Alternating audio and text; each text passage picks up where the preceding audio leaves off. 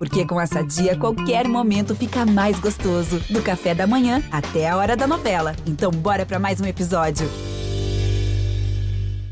Torcedor do Atlético Paranaense, você em Curitiba e todo o Paraná pode gritar: acabou! Mete o pé direito na bola pro gol! Gol! Que lance do Cirino! Espetacular o Cirino! Rode! Fala galera atleticana, começa agora mais um podcast do Atlético no GE. Sabe de quem? Do Atlético! Essa é a edição 41 e o tema principal é o jogaço entre Furacão e Corinthians na quarta-feira às 21h30 na Neoquímica Arena pela 35ª rodada do Brasileirão. Furacão é o 11º colocado e sonha com uma vaga na Libertadores da próxima temporada, enquanto o Corinthians é o oitavo, dois pontos acima do Atlético na tabela. Nesse episódio, vamos debater as virtudes e deficiências dos dois times. Eu sou Guilherme Moreira, repórter do GE, estou com a Ana Canhedo, setorista do Corinthians no GE. Tudo bom, Ana? Fala, Guilherme, pessoal de Curitiba, tudo bem? Um prazer participar, falar um pouquinho do Timão. É, tudo ótimo por aqui. Para iniciar esse, deba esse debate, Ana, o que você espera desse confronto decisivo aí no meio da semana? Olha, Guilherme, falando um pouquinho a respeito do Corinthians, né? A expectativa que a gente vive por aqui é que o Mancini consiga repetir o que ele fez no último jogo, né? Já falando um pouquinho aí de, de questões táticas do jogo, o Corinthians conseguiu não só é, voltar a vencer, né? Vinha de duas derrotas para Bragantino e Bahia e conseguiu vencer o Ceará em casa, mas também foi um jogo que o Mancini colocou, conseguiu colocar em campo uma estratégia de jogar sem um centroavante fixo, né? O jogo foi sacado da equipe para a entrada do Léo Natel. Deu certo essa estratégia do Mancini, ele que ainda não tem aquele. É, claro que ele tem jogadores que são mais escalados, mas não tem aquele 11 titular fixo, justamente porque ele mexe de jogo para jogo. E nessa partida aí contra o Ceará, ele sacou o jogo, colocou o Léo Natel, o Corinthians conseguiu é, um bom resultado, se reergueu aí na briga pela Libertadores. Então a grande expectativa é saber se ele vai ou não manter essa estratégia que ele vinha, que ele trouxe aí da partida contra o Ceará. O Corinthians tem algum desfalque, alguma baixa para esse jogo, Ana? É, o Corinthians que vive um momento de recuperação de alguns jogadores importantes, né? O, o lateral esquerdo Lucas Piton, por exemplo, que era é o jogador reserva imediato do Fábio Santos, mas também é uma peça é, importante ali na ponta esquerda, está se recuperando. Ele participou de alguns coletivos, ele que operou uma hérnia inguinal recentemente. E como ele participou dos, de alguns coletivos, há uma expectativa aí de que ele possa voltar a ser relacionado. O Corinthians tem alguns outros desfalques, o principal deles talvez seja o, o zagueiro Gemerson, né? Ele que tem um estiramento aí no ligamento colateral do joelho esquerdo, está fora de combate há alguns jogos, também está avançando na recuperação, mas um estágio abaixo ainda do Lucas Piton não deve, não deve não, não vai ser relacionado para esse jogo, assim como o Casares, que também se recupera de lesão e vai ser sim desfalque contra o Atlético Paranaense. É, já trazendo para o Atlético aqui, de desfalques, né? O, o Richard, volante, e o Léo Cittadini, meia, estão suspensos para a partida. Então, o Alvarado, eu acho que entra naturalmente ali no, na vaga do Richard, como primeiro homem do meio de campo, e há uma dúvida ali no, no Citadinho. O Christian, que é um menino aí revelado na base do Atlético, e, e já entrou, recuperou de dores no joelho, entrou na, na, última partida contra o líder internacional no segundo tempo, e o Jadson, que é ex-Corinthians, inclusive, a gente vai preparar uma matéria durante a semana desse reencontro do, do Jadson com o Corinthians, é, foi titular, foi uma das novidades no jogo contra o Inter, tirou o Renato Kaiser do time titular, o centroavante, mas a expectativa para essa partida é que o Kaiser volte é, ali para o sistema ofensivo do, do Furacão e fica essa briga aí no meio entre Christian e Jadson. Você falou muito bem do, do Mancini, Ana. É, o, o Corinthians começou a temporada com o Thiago Nunes, né, um ex-atlético aqui, saiu até do Atlético para o para o Corinthians, é, acabou não dando muito certo, apesar de chegar na final do, do Campeonato Paulista. É, caiu durante no comecinho do brasileiro, o, o, Diego Coelho comandou o time algumas rodadas e o Mancini chegou. E eu lembro que na época assim não, não era um nome muito que botava muita fé nele, né? Não, não foi uma escolha assim meio contestada. E ele já completou um turno no, no Corinthians. Como que você vê essa passagem atual do, do Mancini no, no, no Corinthians? Desculpe. É, na verdade, não sei nem se contestada, mas foi meio que surpreendente, assim, acho que ninguém realmente, de fato, esperava que, que o escolhido da diretoria fosse ser o Wagner Mancini, mas se, se a escolha foi surpreendente, o desempenho também é, foi surpreendente. O Corinthians que acabou eliminado da Copa do Brasil para o América Mineiro, mas no Brasileirão tem um desempenho aí é, bastante positivo com o Wagner Mancini, né? Ele que vai fazer o 19 jogo de Campeonato Brasileiro agora contra o Atlético, né? Aí sim, no Brasileirão vai completar um turno, ele já tem um turno completo se somados todos os jogos. E aí são 10 vitórias, 3 empates e 5 derrotas, ou seja, ele fez 33 dos 54 pontos possíveis, né? E aí esse aproveitamento do Mancini no Campeonato Brasileiro nesses 18 jogos é de 61,1%. Por que, que eu estou trazendo todos esses números?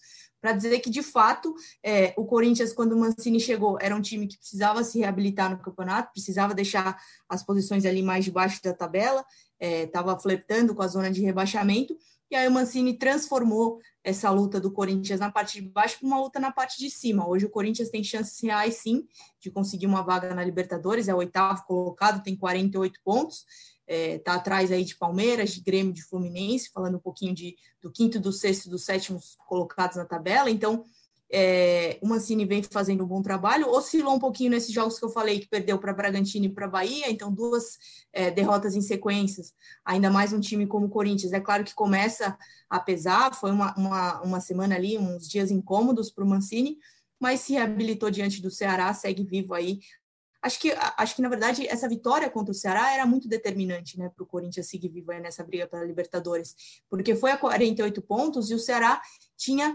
45, os mesmos pontos do Corinthians. É uma, uma briga que aí o Atlético Paranaense está nesse meio também, né, o 11 com 46. Então, essa vitória colocou o Corinthians à frente desses concorrentes diretos. Se ele consegue manter esse resultado positivo, se consegue uma vitória na quarta-feira em casa, é, fica ainda mais próximo é, de consagrar esse trabalho do Wagner Mancini. O grande objetivo, com certeza, é conseguir essa vaga na Libertadores. Agora, você, citou o Jadson, né? Interessante que a gente vai, vai usar esse podcast aí também, quem sabe na página do Corinthians. Eu acho que uma curiosidade da fiel torcida por aqui é que não acompanha tanto Atlético é saber do desempenho do Jadson aí pelo Furacão, como que ele tem se saído aí em Curitiba. É, o Jadson é chegou com uma certa desconfiança aqui também no, no, no Furacão, né? Apesar de ter sua história no, no Atlético Paranaense, é, no começo da temporada, inclusive, ele foi muito ligado ao, ao Curitiba, ele quase chegou a fechar com o Curitiba, rival do, do Atlético aqui. A torcida atleticana deu aquela cornetada, já começou a falar que já não é mais ídolo e tudo mais, e no fim ele não acertou com o Curitiba, ficou aí no Corinthians, né, meio encostado, sem, sem espaço, e vem aqui para o Furacão. Ele veio para se reabilitar, né? O, Atlético tem mais ou menos esse, esse perfil de trazer jogadores aí que estão um pouco em baixa ou meio desacreditados para tentar é, dar mais uma chance para ele. O Walter, é, o centroavante, é mais um caso nessa temporada e não também não está dando muito certo, mas foi um, um, é um exemplo do que o Atlético dá a sua estrutura para o jogador tentar se recuperar. E o Jadson está com uma fisionomia assim, muito diferente do que estava nessa, nessa passagem, nessa última temporada aí pelo Corinthians, né? Ele está bem fininho, é, tá, tá bem em campo. Ele só fez cinco jogos pelo Atlético desde que ele voltou foi titular em dois desses cinco jogos, inclusive na última rodada, mas é um jogador que, que, é, que a torcida assim está esperançosa. A gente fez ali no, no GE também uma, uma enquete, né?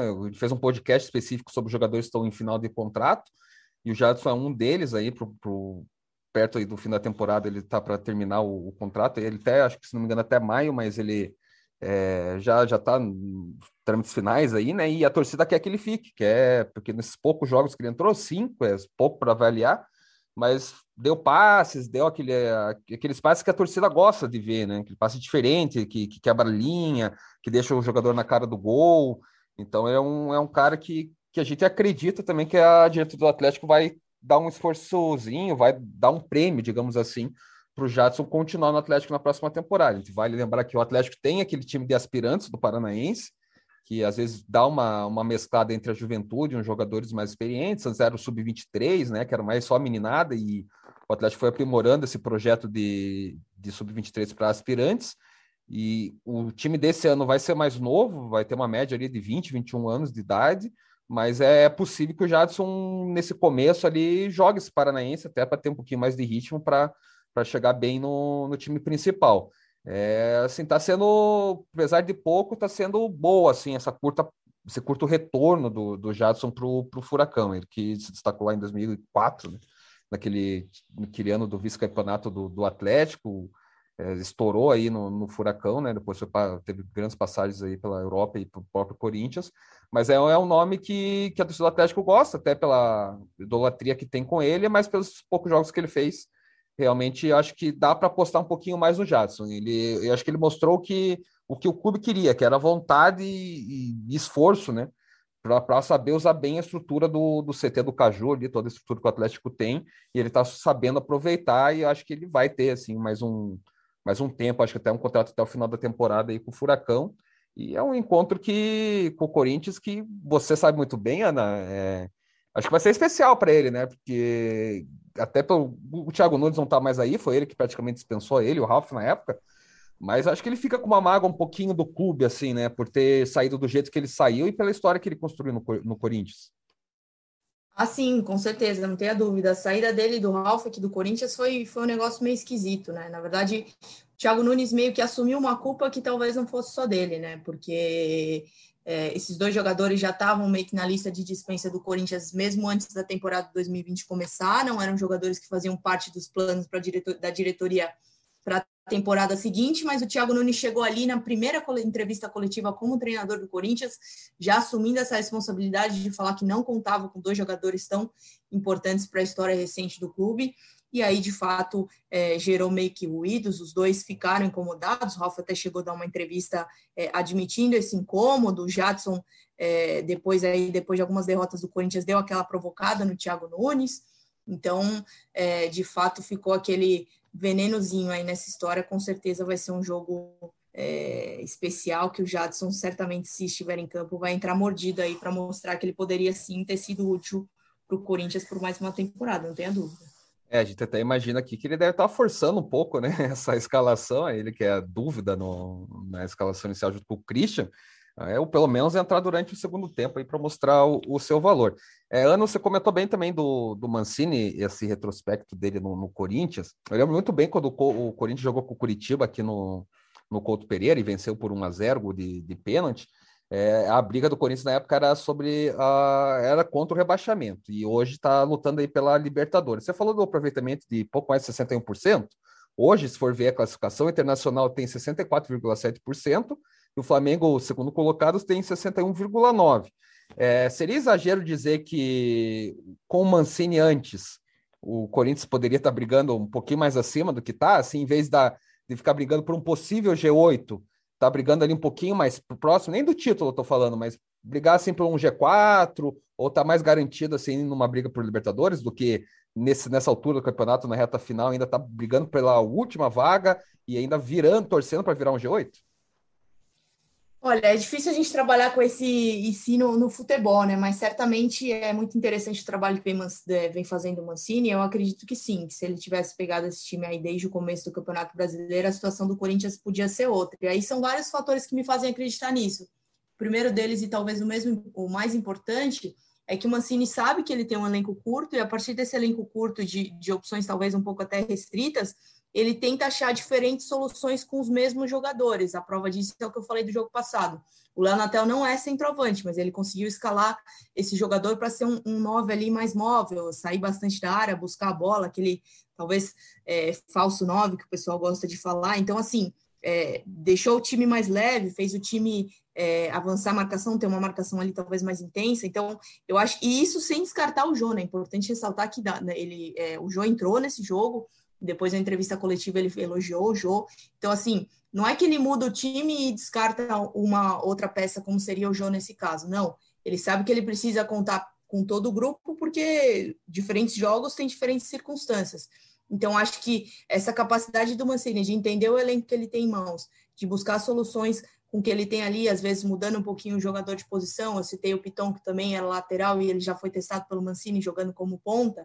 Eu acho que por isso por essa capacidade do Mancini se adaptar ao que ele tem ali no Corinthians, acho que provavelmente, é, se estivesse no, no clube desde o começo do Campeonato Brasileiro, o desempenho poderia ser outro, né? Mas agora a gente tem que pensar aí no que vem pela frente. Como você citou, o aproveitamento dele hoje, só do Mancini no, no Corinthians, no Brasileirão, é de G3, né? Ficaria apenas atrás de Internacional e Flamengo.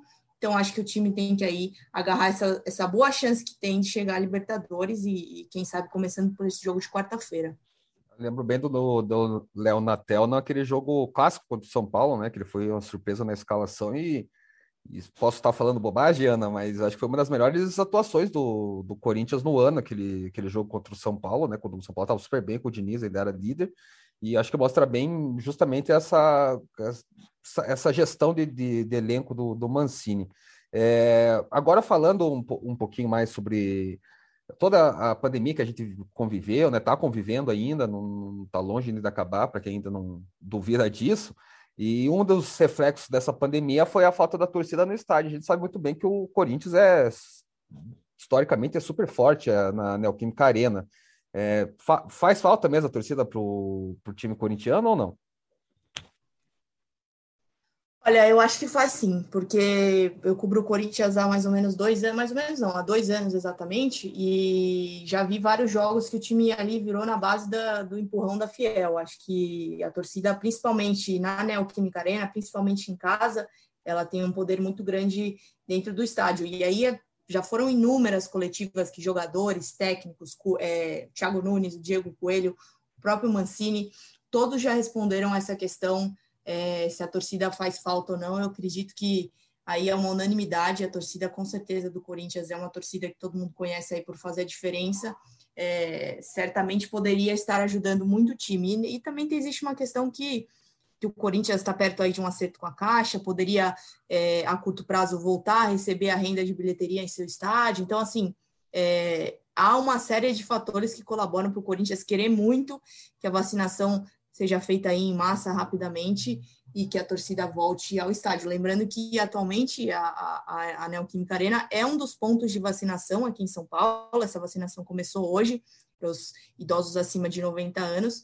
Então, certamente a diretoria do Corinthians torcendo muito para que todo mundo seja vacinado logo e, e voltem ao estádio é, até trazendo os números aqui, Ana, o, o, no Campeonato Brasileiro e essa edição, o Corinthians tem apenas o novo, o nono rendimento como mandante. São 29 pontos em 17 jogos, 8 vitórias, 5 empates e 4 derrotas. O Atlético também, que sempre foi muito forte aqui na Arena da Baixada, tá super mal.